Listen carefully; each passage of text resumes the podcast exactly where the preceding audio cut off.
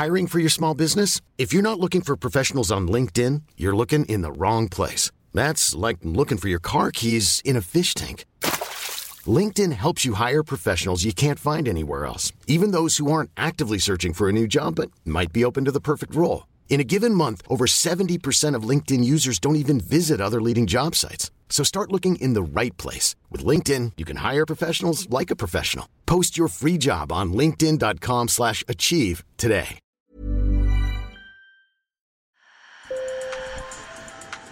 Bonjour. Hello. Hola. Marhaba bikoum. Sur le fil, Le podcast d'actu de l'AFP. des nouvelles choisies pour vous sur notre fil info. C'était il y a tout juste deux ans. Dans la nuit du 24 février 2022, la vie des Ukrainiens a basculé dans la guerre avec l'invasion de leur pays par la Russie. Le bilan se compte en centaines de milliers de morts selon des chiffres russes et ukrainiens, mais son ampleur précise reste inconnue. Moscou et Kiev gardent le secret sur leurs pertes militaires et la Russie dissimule le nombre de civils tués dans les zones qu'elle a conquises. Il y a aussi les civils qui ont fui le pays. Presque 7 millions d'Ukrainiens sont toujours à l'étranger, soit 16% de la population totale. Pour ceux qui restent, c'est un combat quotidien pour maintenir une forme de normalité, même à proximité du front.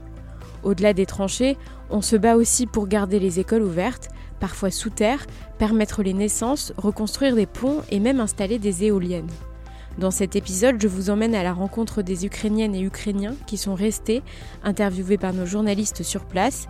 J'ai aussi posé des questions à l'autrice Sofia Andrukovic, qui vit à Kiev et qui vient de publier Tout ce qui est humain, un carnet de bord sur la première année de l'invasion. Sur le fil.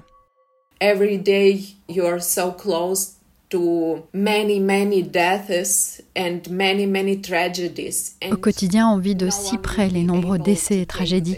Personne ne pourrait le supporter en temps normal. On deviendrait tous fous. Chaque jour, ces nouvelles touchent des personnes que l'on connaît.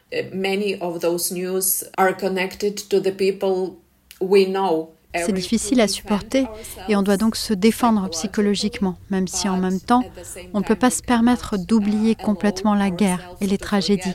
uh, the war completely and the tragedies and it is D'ailleurs, ce n'est pas vraiment possible. Le bruit des sirènes et les attaques des missiles nous le rappellent souvent. Sofia Andrukovic est romancière et essayiste.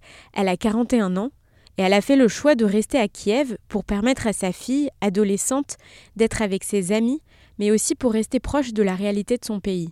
it is really really crucial Il est vraiment, vraiment crucial de sentir les gens et de sentir la situation et d'en témoigner, d'écrire à ce sujet. about it to to write about it Pour survivre psychologiquement, elle s'attache à préserver ses routines quotidiennes d'avant.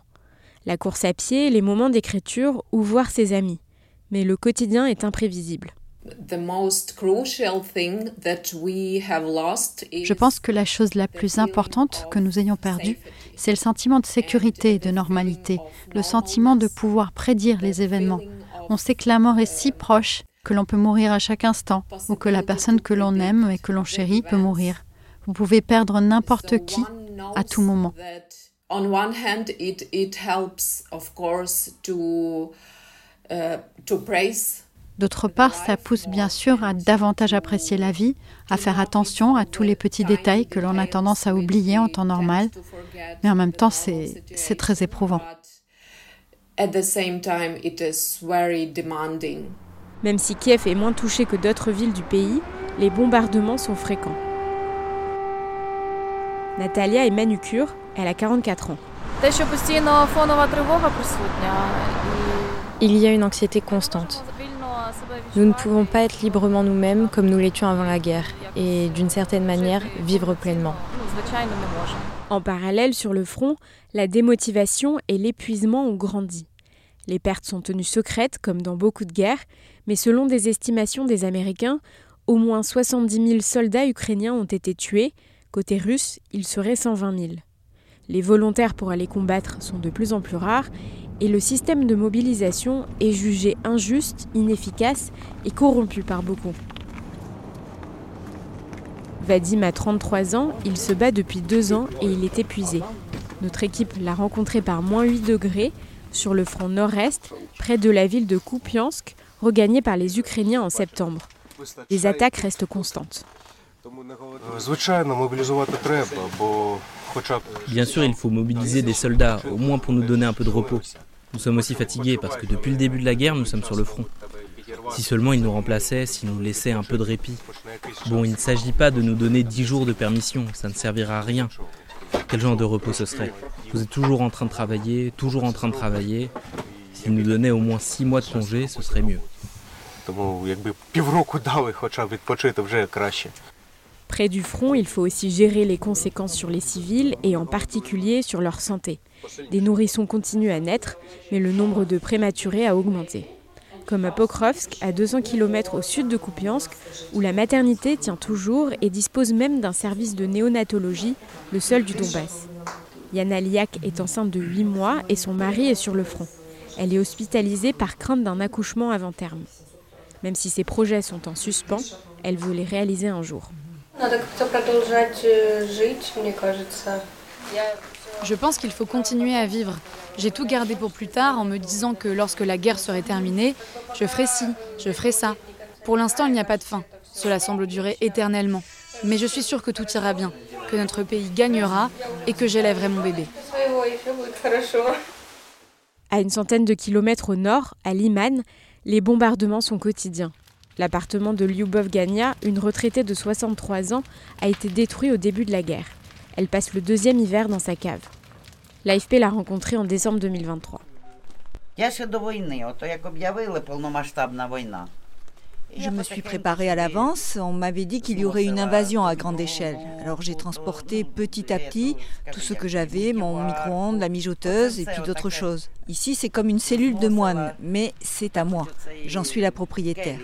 Et dans l'appartement de quelqu'un d'autre, en revanche, j'aurais peur. C'est calme, mais il y a aussi des bruits d'explosion. Mes enfants me disent de faire attention et je leur réponds que je suis très prudente. Des écoliers aussi vivent sous terre, comme à Kharkiv, la deuxième ville du pays, située dans le nord-est de l'Ukraine. Depuis septembre, une école est installée dans le métro pour se protéger des bombardements. Pour les enfants, la survie psychologique dont parlait Sofia Andrukovic passe par cette routine de l'école qui existe encore. Olena Anina est enseignante. Nos enfants ont beaucoup changé. Bien qu'ils soient petits, ils semblent avoir grandi plus vite. Ils comprennent beaucoup de choses. Ils réagissent de manière très active et leur attitude à l'égard de l'école s'est nettement améliorée. S'ils ne voulaient pas y aller avant, maintenant c'est l'inverse. Ils aiment plus venir à l'école qu'étudier en ligne. D'autres abris souterrains ont été construits ailleurs pour les écoles. Plus de 3,2 millions d'enfants ont fait leur rentrée en septembre, selon des chiffres donnés par la présidence ukrainienne. 3750 écoles ont été détruites depuis le début du conflit. À Kiev, la fille de Sofia Andrukovic continue aussi d'aller au lycée. Les élèves ont cours tous les jours, mais quand les sirènes retentissent, ils doivent se rendre dans les abris anti-bombes et essayent d'y étudier. Donc bien sûr, c'est très perturbant. Ils font toutes sortes de rêves horribles, ils sont très tendus et en même temps, ils essayent de préserver leur enfance et leur vie normale. L'ONU a récemment chiffré l'ampleur des destructions matérielles. Pour ne citer que quelques exemples, 8400 km de routes et autoroutes ont été endommagées ou détruites, mais aussi 300 ponts et 10% des logements.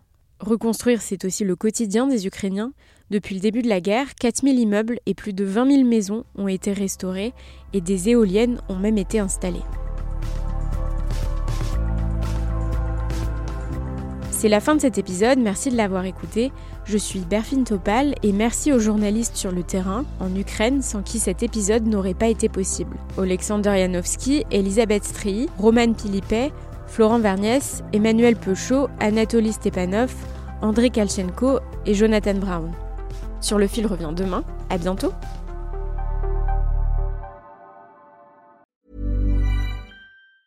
Ever catch yourself eating the same flavorless dinner three days in a row? Dreaming of something better? Well, HelloFresh is your guilt-free dream come true, baby. It's me, Kiki Palmer. Let's wake up those taste buds with hot, juicy pecan-crusted chicken or garlic butter shrimp scampi. Mm. Hello Fresh. Stop dreaming of all the delicious possibilities and dig in at HelloFresh.com. Let's get this dinner party started.